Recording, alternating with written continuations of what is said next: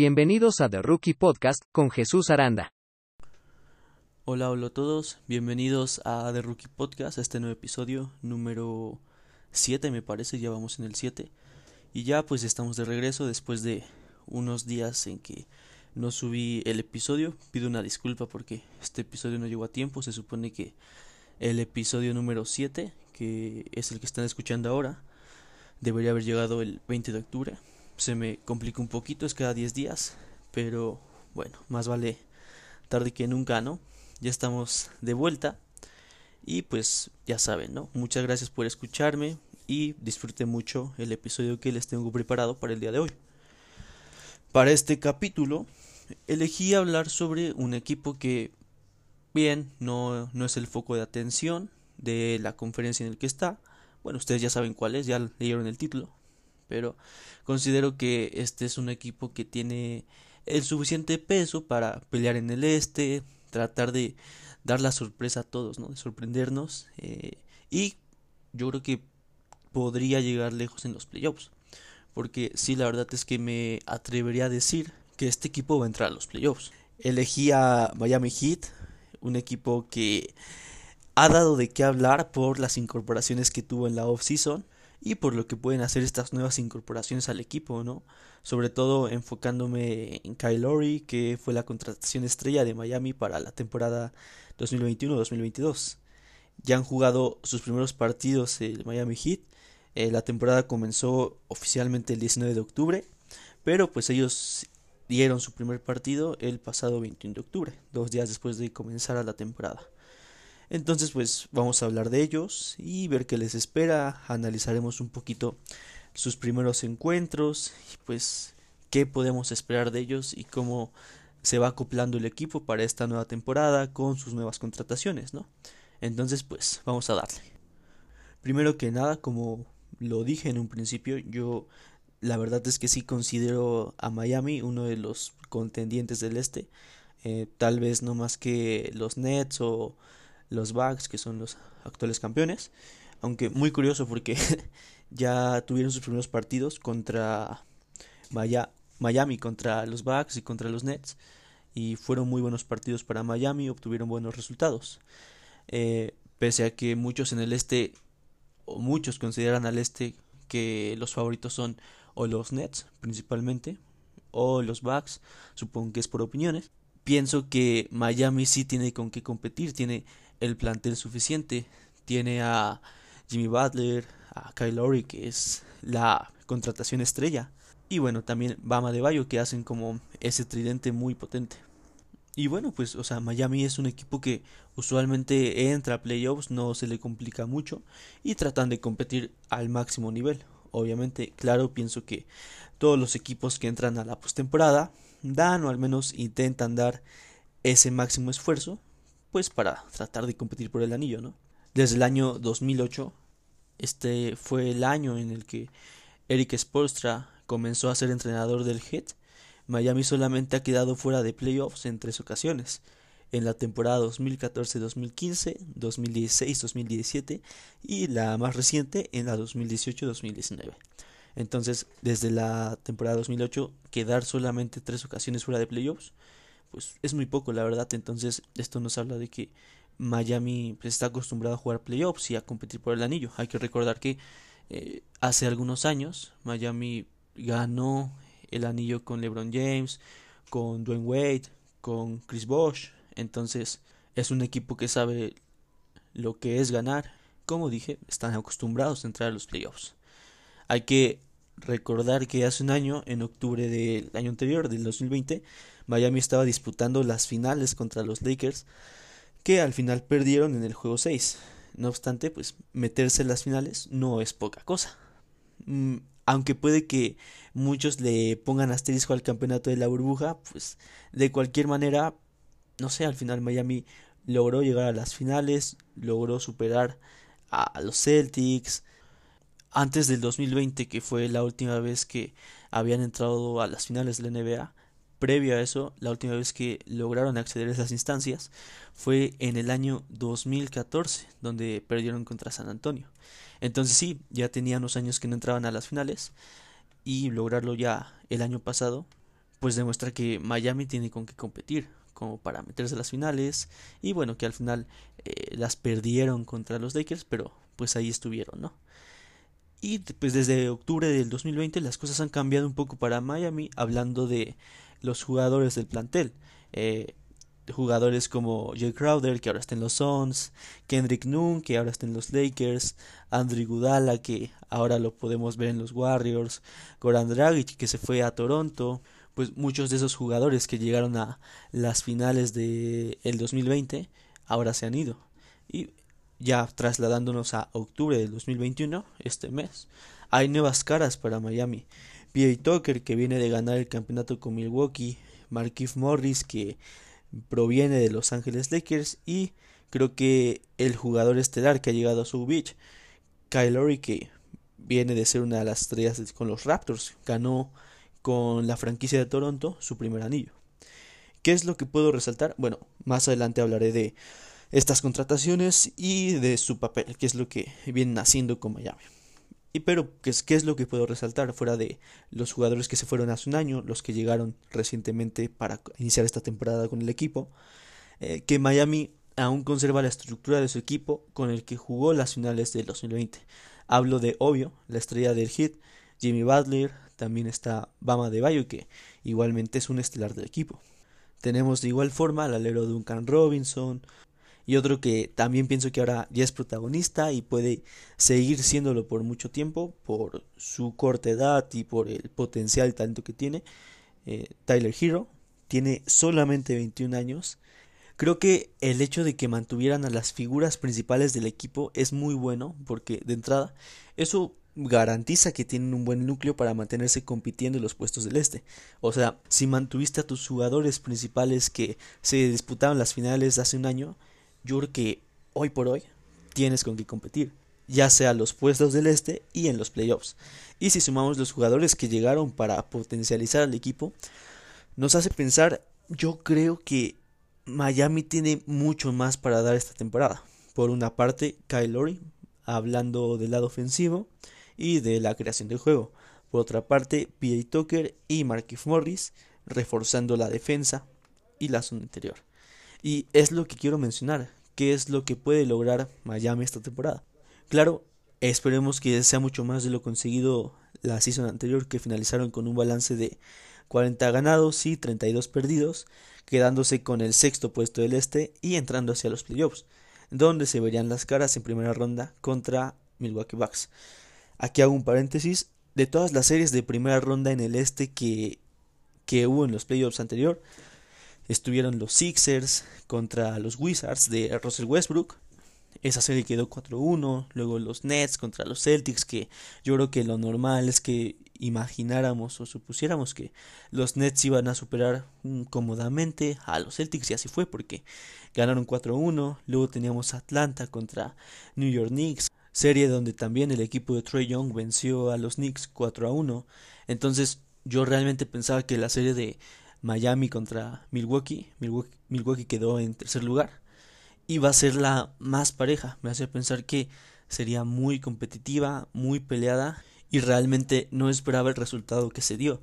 La temporada en la que Miami llegó a las finales del 2020, o sea, la antepasada ya, el Heat venció a los Bucks por un total de 4 a 1 me parece. Entonces, y además en ese momento eh, Milwaukee tenía el mejor récord de aquella temporada. Entonces que Miami venciera a los Bucks, wow, o sea, no, yo no sé si pensar que Miami era mucho mejor que Milwaukee, porque Milwaukee, o sea, también es un gran equipo. Tienen a Yanis que, o sea, hoy por hoy, no por nada, son los campeones de la NBA.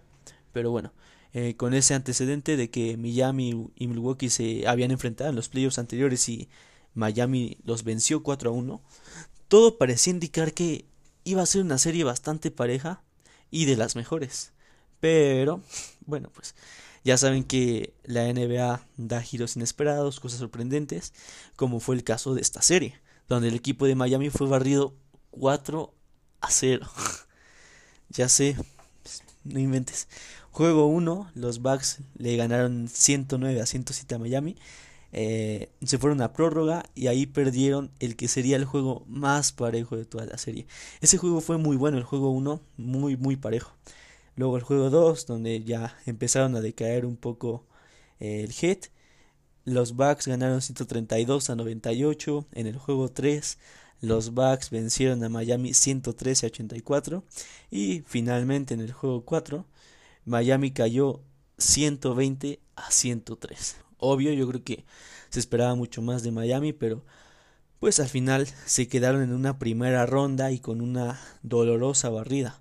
Bajo esta derrota fue que llegaron a la recién iniciada temporada del NBA, eh, la 2021-2022, con sus nuevas incorporaciones y más descansados a comparación de la campaña anterior, donde solo descansaron 76 días aproximadamente. Es decir, desde octubre de 2020 que terminaron las finales en la burbuja hasta diciembre de 2020 donde comenzó la temporada 2020-2021. En la temporada pasada pudieron descansar desde mayo hasta octubre de este año, entonces pues eso les dio la oportunidad de llegar más frescos, renovados esta nueva season, con su trío estelar conformado por Jimmy Butler, Kyle Lowry y Bama de Bayo. Yo sé que ya lo he dicho, pero definitivamente los de Florida se llevaron a uno de los mejores agentes libres disponibles en este verano. Hablo de Lowry, quien firmó un contrato de 3 años y 85 millones de dólares. Un tipo con experiencia, tiene 35 años, ganó el campeonato con Toronto, como ya lo había dicho. Es un sujeto con jerarquía, con carácter ganador. Llegó a Miami sabiendo que el equipo va a hacer todo en la lucha por el anillo. Pues, como lo dije hace tiempo, me parece que en el episodio pasado, dejó a los Raptors porque no estaban enfocados directamente en el campeonato.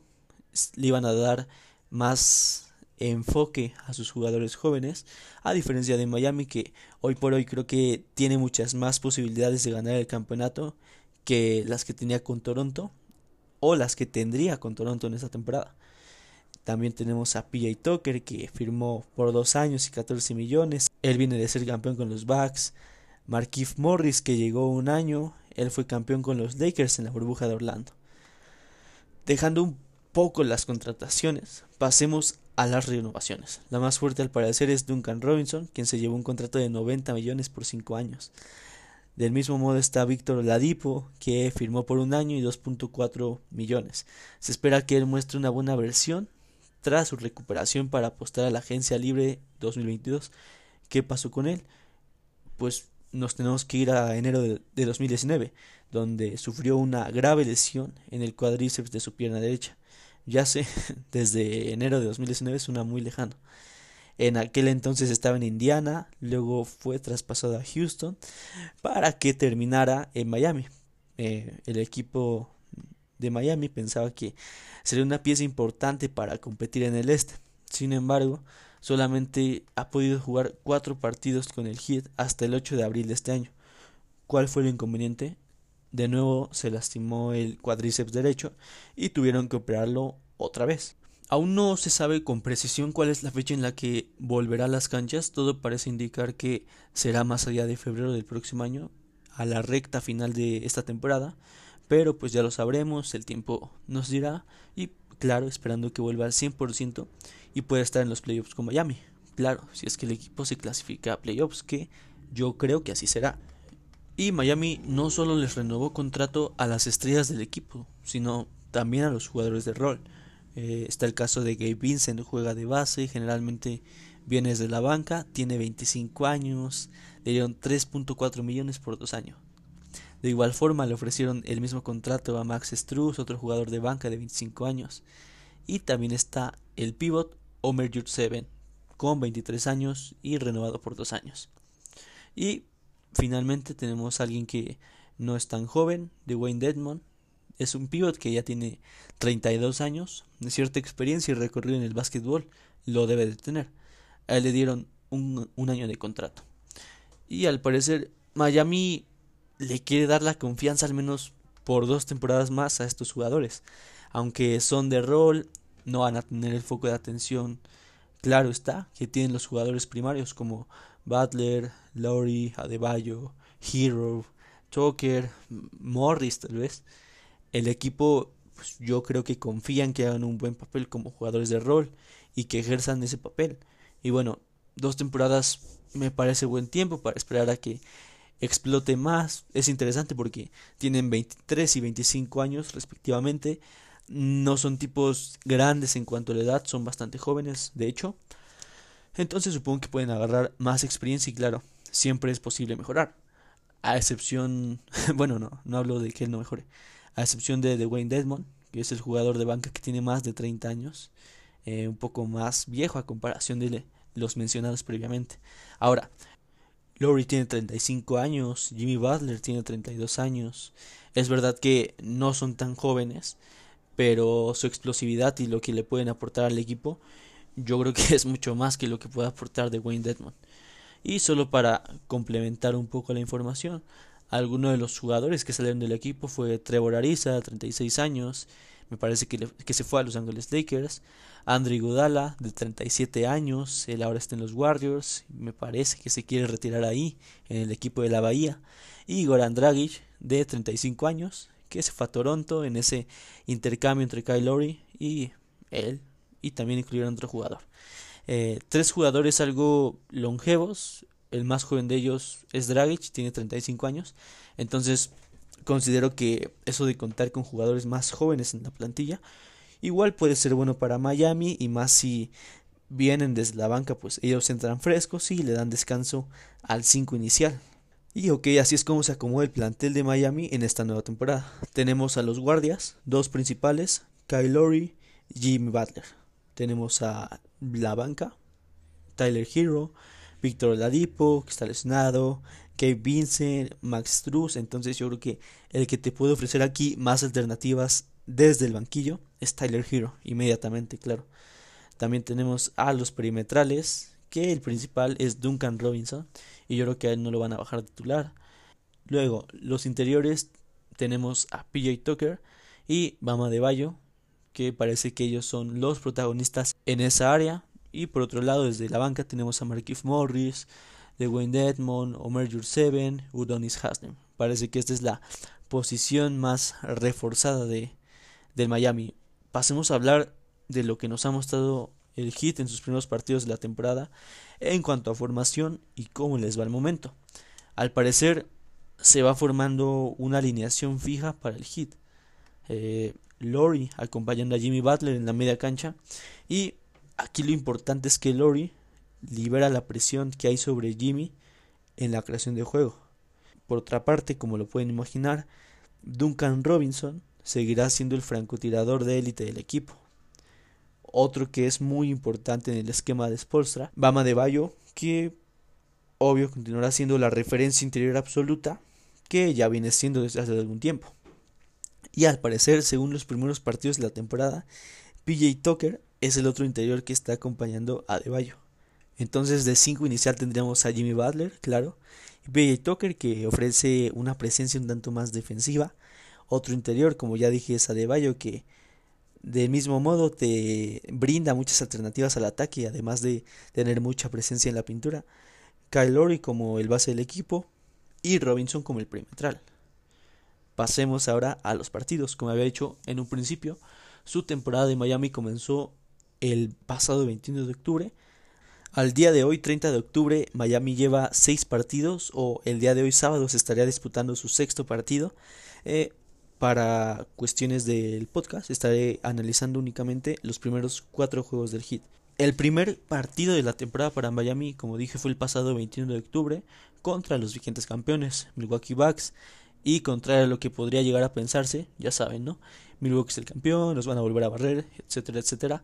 Pues no fue así. Miami logró vencer holgadamente a Milwaukee y por un total de 137 a 95. Ya sé, wow. Superaron a los actores campeones y por nada más nada menos que 45 puntos. Es bastante, bastante. Pero vayamos a ver los números de algunos jugadores y lo que nos dejaron. Jimmy Butler en 29 minutos capturó 4 rebotes, 6 asistencias y convirtió 21 puntos. Tenemos a PJ Tucker que, jugó 22 minutos y agarró 6 rebotes, 2 asistencias y 8 puntos. Bama de Bayo que tuvo muy buenos números para haber jugado 23 minutos. 13 rebotes, teniendo presencia defensiva y ofensivamente. eh, también tuvo una asistencia y 20 puntos, un puntito menos que Butler. Kyle Lowry, que en este primer partido, pese a haber jugado 24 minutos, no, no sé si no contribuyó mucho, pero mm, por lo menos en estadísticas no se vio muy reflejado su aportación. Un rebote, 6 asistencias, 5 puntos. Y Duncan Robinson, que tuvo 6 rebotes, 2 asistencias y 8 puntos. Hablamos de el 5 inicial. Por otra parte, Marquise Morris, 4 rebotes, 1 asistencia, 7 puntos. Y otro jugador de banca que destacó fue de Wayne Dedmon, que en 15 minutos jugados tuvo 9 rebotes y 13 puntos. Un muy buen aporte de la banca. Yo sé, yo sé, estos solo son números, pero estos números que reflejan, por ejemplo, Jimmy Butler y Kyle Lowry fueron los hombres que tuvieron más asistencias del equipo, con 6 cada uno respectivamente, lo cual representa por un lado que Butler sigue siendo creador de juego del equipo. Por otra parte, Lori con menos minutos jugados, jugó 5 minutos menos que Butler, igualó las asistencias que tuvo Jimmy. Eh, poco a poco esperemos que vaya cogiendo un poco más de ritmo y lo que sí va mostrando o demostró en el primer partido es que en efecto le quitó mucha esa presión de creación de juego que tenía Jimmy Butler y que Kyle Lowry puede adaptarse muy bien al equipo. Por otra parte, Seis asistencias en este primer juego para Lowry, no está nada mal. Pensando que en la temporada 2019-2020 tuvo 7.5 asistencias por partido, ese fue el promedio. Y ya más recientemente, la temporada pasada, su promedio fue de 7.3 asistencias por juego. A lo largo de su carrera suma un promedio de 6.2 asistencias. Entonces, pues digamos que se encuentra en la media y yo creo muy seguramente que al tener jugadores como Butler o como Adebayo, que son los que más puntos meten en el equipo, pues yo creo que Lauri se irá acoplando y podrá ser mucho mejor asistidor, por lo que va a generar mucho más de 6 asistencias por juego. No sé, esto es lo que me hace pensar y me deja esa impresión. Puede ser, no lo sé. En contraparte, siguiendo con Lauri, en el área de los puntos, hizo solamente 5. Si bien no es uno de los jugadores que mete más puntos por partido. A lo largo de su carrera suma un promedio de 15 puntos por juego. La verdad es que no es tanto. Ciertamente no es un anotador. No es el anotador principal. Y en sus últimas dos temporadas con Toronto promedió 19.4 puntos por juego en la 2019-2020 y bajó un poquito en la 2020-2021 con 17.2. Repito, seguramente conforme avance su estancia en Miami, va a ir entrando más en ritmo, anotando más puntos. Aunque, bueno, si hablamos de que está en un equipo como el Heat, donde hay otros jugadores que también se encargan de los puntos, como el propio Jimmy Butler, Bama de Bayo, e incluso podríamos mencionar a Tyler Hero, mm, pues yo creo que Laurie no debe sentir ese peso de tener que estar metiendo muchos puntos en cada partido porque sabe que el papel que tiene pues va más, va más allá de eso, o sea, va más enfocado a la creación de juego, a convertir puntos. Cambiando de jugador, Bama de Bayo demostró ser muy importante en la pintura al tener 13 rebotes. El máximo rebotador del equipo, el que más le acercó fue PJ Tucker, eso habla bien de él, con 6 rebotes aunado a que Adebayo capturó tantos balones, Bam se tiró a la ofensiva y encestó 20 puntos en 23 minutos jugados. Buen papel de Adebayo en ese primer juego y demostrando que es clave para el equipo de Southwich. Ahora, si hablamos de PJ Tucker y Marquise Morris, otros dos interiores, que se están disputando la misma posición, tuvieron números bastante similares, creo, o eso es lo que puedo ver.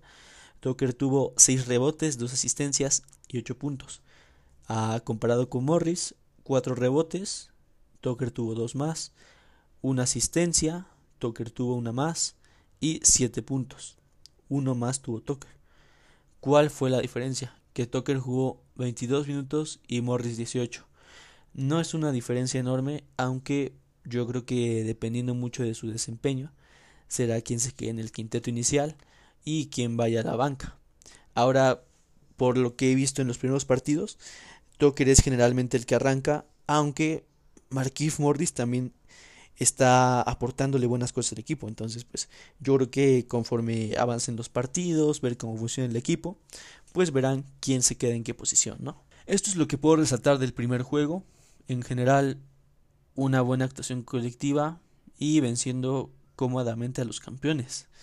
Pasemos ahora a revisar el segundo juego de, de Miami, el cual perdieron en contra de Indiana, marcador final 102 a 91.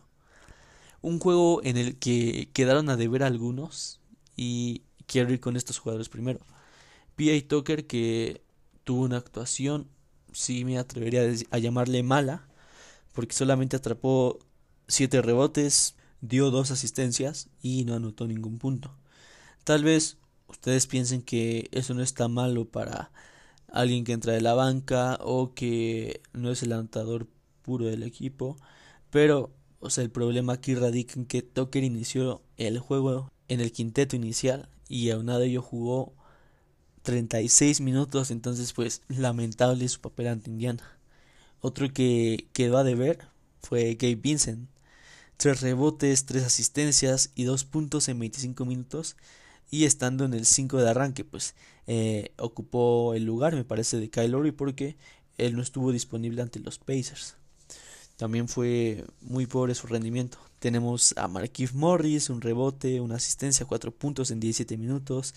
De Wayne Dedmon, tres rebotes, una asistencia y cero puntos en 14 minutos. Eh, Max Truss, cuatro rebotes, cero asistencia, cinco puntos en 17 minutos. Entonces, como podrán ustedes darse cuenta, en este segundo juego contra Indiana, la banca quedó a deber y mucho, la verdad y parece que eso le pasó factura al marcador. Al final Indiana mm, no me parece que haya ganado por un marcador muy aplastante. O sea, fueron apenas 11 puntos por los que superaron a Miami. Y si te pones a pensar que si la banca o Tucker hubieran hecho puntos, hubiera sido un marcador mucho más apretado. E incluso yo pienso que pudieron haber ganado el equipo. Ahora, no sé si aquí la presencia, la ausencia más bien, de Kyle Lowry pudo pesarle al equipo, o sea, apenas es el segundo juego. No sé si esto les haya afectado que el generador de juego del equipo no haya estado presente. Eh, no tengo idea, pero la verdad es que la banca en este momento sí, en este partido, sí quedó a deber. Desde otra perspectiva, tenemos también un buen partido para Butler con 19 puntos. 14 para Duncan Robinson. Y aquí quiero destacar a Bama de Bayo, no solo porque hizo 17 puntos, que fue muy buena aportación, la verdad. Más bien quiero destacarlo por sus 16 rebotes, teniendo gran presencia en el interior. Entonces, jugadores con los que yo creo que muchas veces, o sea, no se les pide que metan 30 o 40 puntos por partido, como es tal vez el caso de Brooklyn, hablando de Kevin Durant o de James Harden o bueno, ahora no está, pero tal vez Kyrie Irving, que son los que tienen que hacer más puntos. Creo que este no es el caso para Miami, creo que mucho de su juego va de el juego colectivo y no solo dependen de unos cuantos jugadores, porque en el primer partido la verdad es que la banca aportó muchísimo más, entonces el hecho de que en este segundo juego que perdieron contra Indiana la banca se haya visto bastante reservada, pues sí pienso que le afectó un poco a Miami porque, o sea, tampoco es que sus principales mm, figuras, como Butler, como Robinson, como De Bayo, hayan hecho pocos puntos. De los 91 puntos que hizo el equipo en total, 50 puntos los hicieron Butler, Robinson y Adebayo juntos, entonces hicieron tres jugadores hicieron más de la mitad de los puntos, por lo cual pienso, el rendimiento de la banca sí le afecta un poco a Miami y pues necesitaban que se pusieran un poco más las pilas y lo queremos ver así. Pasemos al tercer juego, el pasado lunes 25 de octubre. Este ya lo ganó Miami 107 a 90 contra Orlando Magic. En este juego hubo 5 jugadores con doble dígito. Butler con 36, bastante, siendo la referencia ofensiva. También tenemos a Deballo que estuvo aportando en buena, en buena parte con 16 puntos y 13 rebotes. Duncan Robinson también con 10 puntos, Tyler Hero con 13 y Marquise Morris con 16. Entonces, 5 jugadores con doble dígito, mm, bastante bueno. Ahora, si hablo de los dos últimos jugadores que mencioné, Tyler Hero y Marquise Morris, respondieron muy bien desde la banca y es que eso es lo importante. También hay que mencionar a Kyle que mejoró con respecto al primer juego. Pasó de 1 a 2 rebotes, o sea, yo sé que no es tanto, pero mejor es mejora, ¿no? De 6 a 8 asistencias y de 5 a 9 puntos. Mejoró y eso le favorece al equipo, siendo el segundo asistidor de Miami, solo por debajo de Hero que tuvo 9 asistencias. Y así Lowry va demostrando que está para la creación de juego. Como pueden escuchar, el equipo en general va respondiendo bien. El quinteto de arranque se va viendo bien. Hablo de Butler, Adebayo, Lori, Robinson. Y el único que pienso que le está costando un poquito de tal vez adaptación, que no está encajando adecuadamente o como se debe, es PJ Tucker. Eh, PJ Tucker que de nuevo repitió una mala actuación en este tercer juego. En 21 minutos tuvo un rebote, cero asistencias y cero puntos. Parece que tal vez, tal vez podría ir perdiendo ese lugar titular que lo podría ocupar probablemente Marquise Morris. De hecho, Morris jugó más minutos que Tucker con un total de 25 y desde luego sumó más que PJ con 3 rebotes, una asistencia y 16 puntos. Entonces, o sea, venir desde la banca y anotar 16 puntos, o sea, la verdad es que no está nada mal. Y yo creo que el rendimiento de, de PJ Tucker mm, no está siendo bueno con lo que esperaba Miami de él. Igual, o sea, yo sé, van 4, 5, 6 partidos de la temporada, 5 de 82. Entonces, la temporada es muy joven. Mm, no creo que no creo que se deba alarmar mucho todavía, supongo que se está acoplando. Hay que recordar que también es la primera temporada de Tucker en Miami, son sus primeros juegos, entonces pues obvio también no es un anotador, entonces creo que no hay que fijarnos tanto en los puntos, eh, muy probablemente sí en los rebotes y en lo que pueda aportar en, en el área defensiva. Pero bueno, tal vez, tal vez si no mejora su rendimiento, Marquise Morris puede ocupar su lugar. Pero pues ya veremos qué onda, ¿no? Y vamos al cuarto partido de Miami que llevan esta temporada. Este fue el miércoles de esta semana contra los Nets. Hablamos de uno de los candidatos a llevarse el este. Aunque, bueno, aquí abro un comentario. Ahora que no está presente Kyrie Irving por el tema de la vacuna, quizá podría ponerse en duda eh, a los Nets como los favoritos ante la ausencia de Irving. Eh, este no es el tema, tal vez lo toque más adelante, así que continuamos. Como dije, eh, Miami se enfrentó a Brooklyn, el poderoso Brooklyn, y lo superaron con un marcador de 106 a 93. Fue muy bueno, la verdad. más allá de que Brooklyn no haya tenido muy finos esa noche a sus dos principales, hablo de Harden, que solamente tuvo 14 puntos, KD con 25, o sea, pues, tampoco es poco, la verdad. El problema es que los Nets dependen mucho de, de lo que haga KD, de que esté enchufado en el partido para que puedan tener mayores oportunidades de ganarlo. Pero dejando esto de lado, yo creo que independientemente de que Brooklyn no mostró el mejor rendimiento, que eso pues a Miami no le interesa. El Heat hizo un gran juego, sin depender solamente de una actuación extraordinaria de un jugador. Se ve que van teniendo un óptimo funcionamiento. Y esto lo demuestra lo que hicieron. Jimmy Butler 17 puntos, Adebayo 24 puntos, Lowry luciendo mucho mejor, 6 rebotes, 9 asistencias, 9 puntos, siendo en esta ocasión el máximo repartidor de juego del equipo.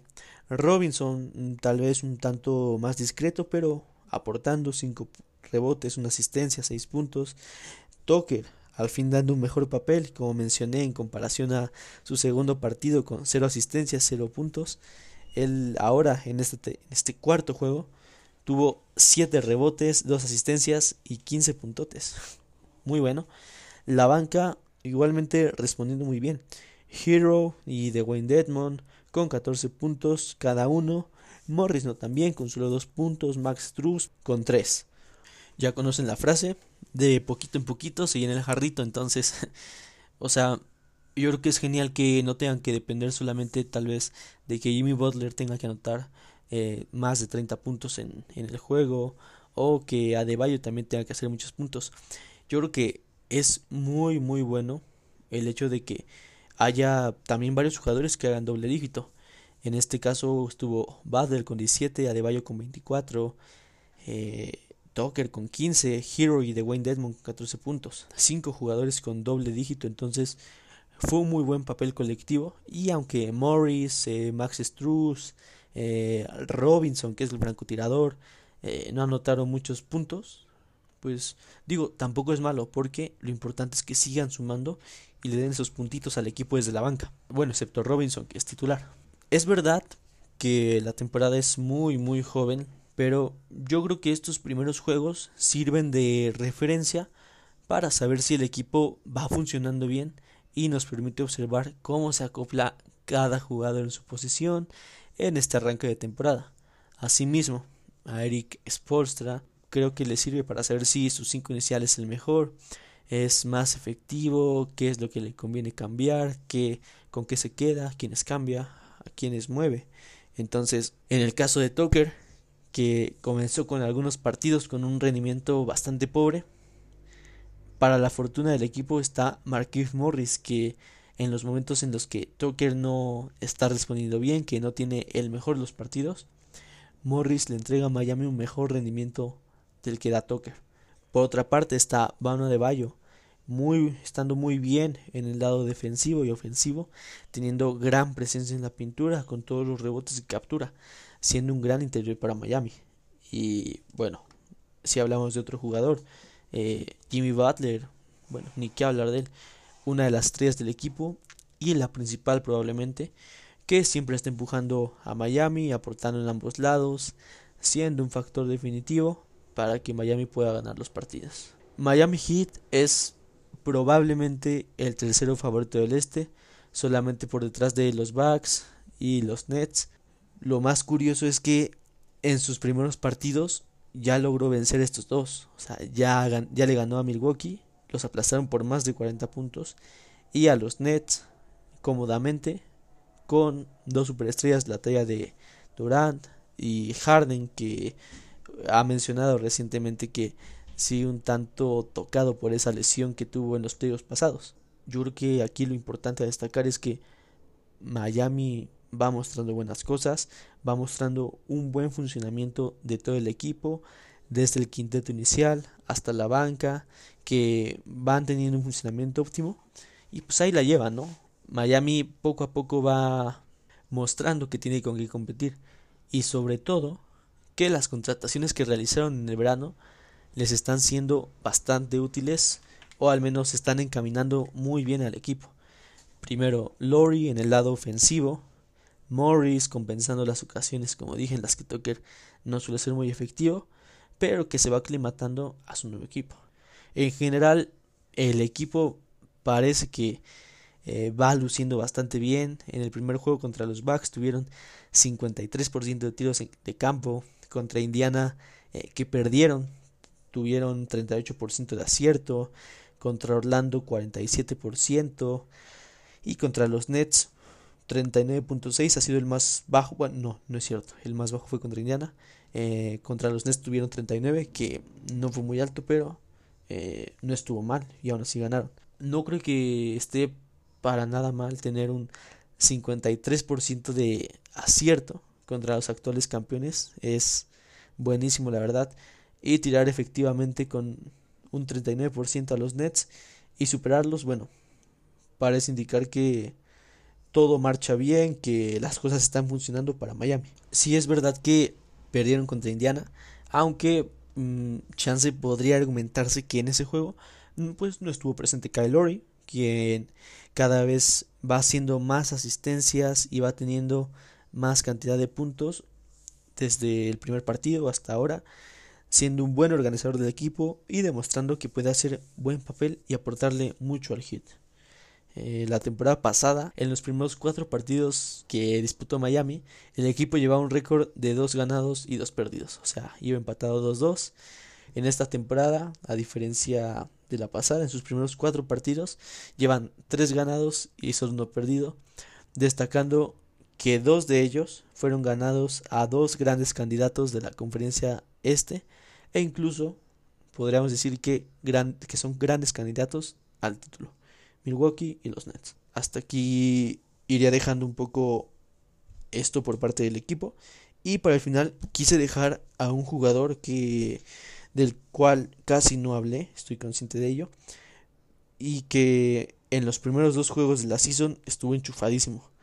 Me refiero al joven Tyler Hero, que tiene apenas 21 años, y quiero destacarlo porque la temporada pasada no fue la mejor para él. Me parece que Hero comenzó a ganar cierta popularidad, mm, reconocimiento tal vez, a partir de su actuación en la burbuja de Orlando en los playoffs del año 2020, en las finales de conferencia del Este contra Boston Celtics.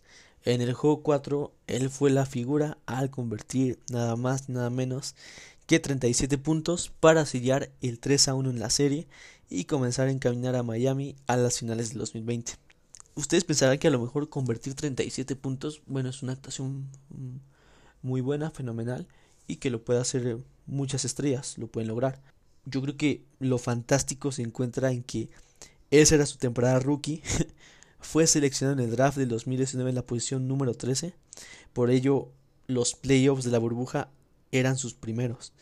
No solamente eso, cuando necesitó esos 37 puntos tenía 20 años, entonces wow, es, es increíble, eh, bárbaro, diría Pode Kung Fu Panda. Es increíble que alguien de 20 años le meta 37 puntos a los Celtics en un escenario como las finales de conferencia. Entonces, wow, sí, meter 37 puntos en las finales a los 20 años, maravilloso. Pero bueno, como sea, la temporada pasada, como lo había dicho, no fue la mejor para Hero. Eh, no obstante, para esta nueva temporada parece estar encendido. Mostró a través de las redes sociales que trabajó mucho en la off-season corrigiendo ciertos aspectos de su juego, puliendo ciertas cosas y ahora está demostrando que está en un gran nivel, pues en el partido contra los Bucks se apuntó 27 puntos, 6 rebotes y 5 asistencias en solamente 24 minutos jugados viniendo desde la banca. Fue el jugador que más puntos anotó, no solo de, no solo de Miami, en todo el juego. Fue el jugador que más puntos anotó. Y también, bueno, tal vez esto le pone un asterisco, pero en la derrota contra los Pacers, de igual forma, fue el máximo anotador del equipo, con un total de 30 puntos y le sumamos también 10 rebotes en 40 minutos jugados y empezó desde la banca. Entonces, wow, o sea, muestra que está en un muy buen nivel y que puede darle muchas cosas a Miami desde la banca ya en los siguientes dos partidos contra Orlando, 13 puntos, los Nets, 14 puntos, bajó, pero lo importante es que sigue sumando y que estos puntos para el equipo son muy, muy importantes. Cabe resaltar que todo esto lo viene haciendo desde la banca, entonces yo creo que hay que seguir muy de cerca lo que está haciendo Hero. Es verdad que Kyle Lowry es el que ocupa su lugar, es por ello que viene desde la banca, es la razón principal, pero o sea, aún siendo suplente, está haciendo cosas geniales para tener solamente 21 años. Eh, es grandioso el rendimiento y desarrollo que está teniendo para su edad. Lo voy a repetir, 21 años. Y sin mencionar que puede mejorar muchísimo más. O sea, recordemos que esta temporada que está comenzando para él es apenas su tercera temporada. Lleva apenas dos temporadas completas en NBA. Obviamente tiene un largo camino por delante para ser posiblemente, posiblemente, una estrella de la liga en unos años. De hecho, Shaquille O'Neal dijo hace días que Hero está al nivel de Trey Young y de Luka Doncic. Mm, no lo sé, no sé si fue una afirmación muy atrevida, arriesgada, porque, o sea, la verdad es que Trey y Luka son las caras de sus respectivas franquicias, mientras que Hero no lo es, por lo menos ahora. Pero bueno, lo que puedo decir es que es muy, muy buen jugador, muy joven, con mucho que dar y demostrar. Y aún, ya veremos qué versión suya nos muestra en esta season. Esperando, claro, que sea un nivel como el de la burbuja o incluso mucho, mucho mejor. Podremos ver un Tyler Hero mucho más maduro, más experimental, entre comillas, es apenas su tercera temporada. Pero lo que está haciendo 27 puntos y 30 puntos eh, viniendo desde la banca, wow, o sea, es muy, muy bueno. Y aparte de tener 21 años, genial su desempeño. Y bueno, yo hasta aquí dejaría el episodio del día de hoy, en el que hablé un poco sobre el rendimiento que ha tenido Miami, eh, lo que han hecho los jugadores colectiva e individualmente. Eh, espero lo hayan disfrutado mucho. Nuevamente, una disculpa por porque el episodio no llegó hace 10 días. Voy a tratar de que no se repita. Entonces esperemos el próximo episodio más o menos el 10 de noviembre. Entonces, bueno, solo para terminar. Si tuviera que responder, si creo que Miami entra a los playoffs. Yo sí me arriesgaría a decir que sí, claro. Sí se queda entre los cuatro primeros del este. Mm, esperando que se encuentren saludables, ya saben. El plantel libre de lesiones, libres de COVID, todo el plantel disponible. Yo diría que sí pueden ser capaces de entrar en los primeros cuatro del este. Ya veremos qué pasa. Disfrutemos mucho, mucho esta temporada que apenas comienza y ya nos ha dado muy buenos partidos. Disfrutemos mucho a Miami Heat o al equipo al que ustedes apoyen. Pero bueno, disfrutemos en general el básquetbol y la NBA. Es un deporte muy bonito y pues hay que divertirnos mucho con esta nueva temporada. Cuídense mucho, que tengan un lindo día. Un saludo y un fuerte abrazo para Dani G. Espero que esté muy bien. Y hasta la próxima. Chao.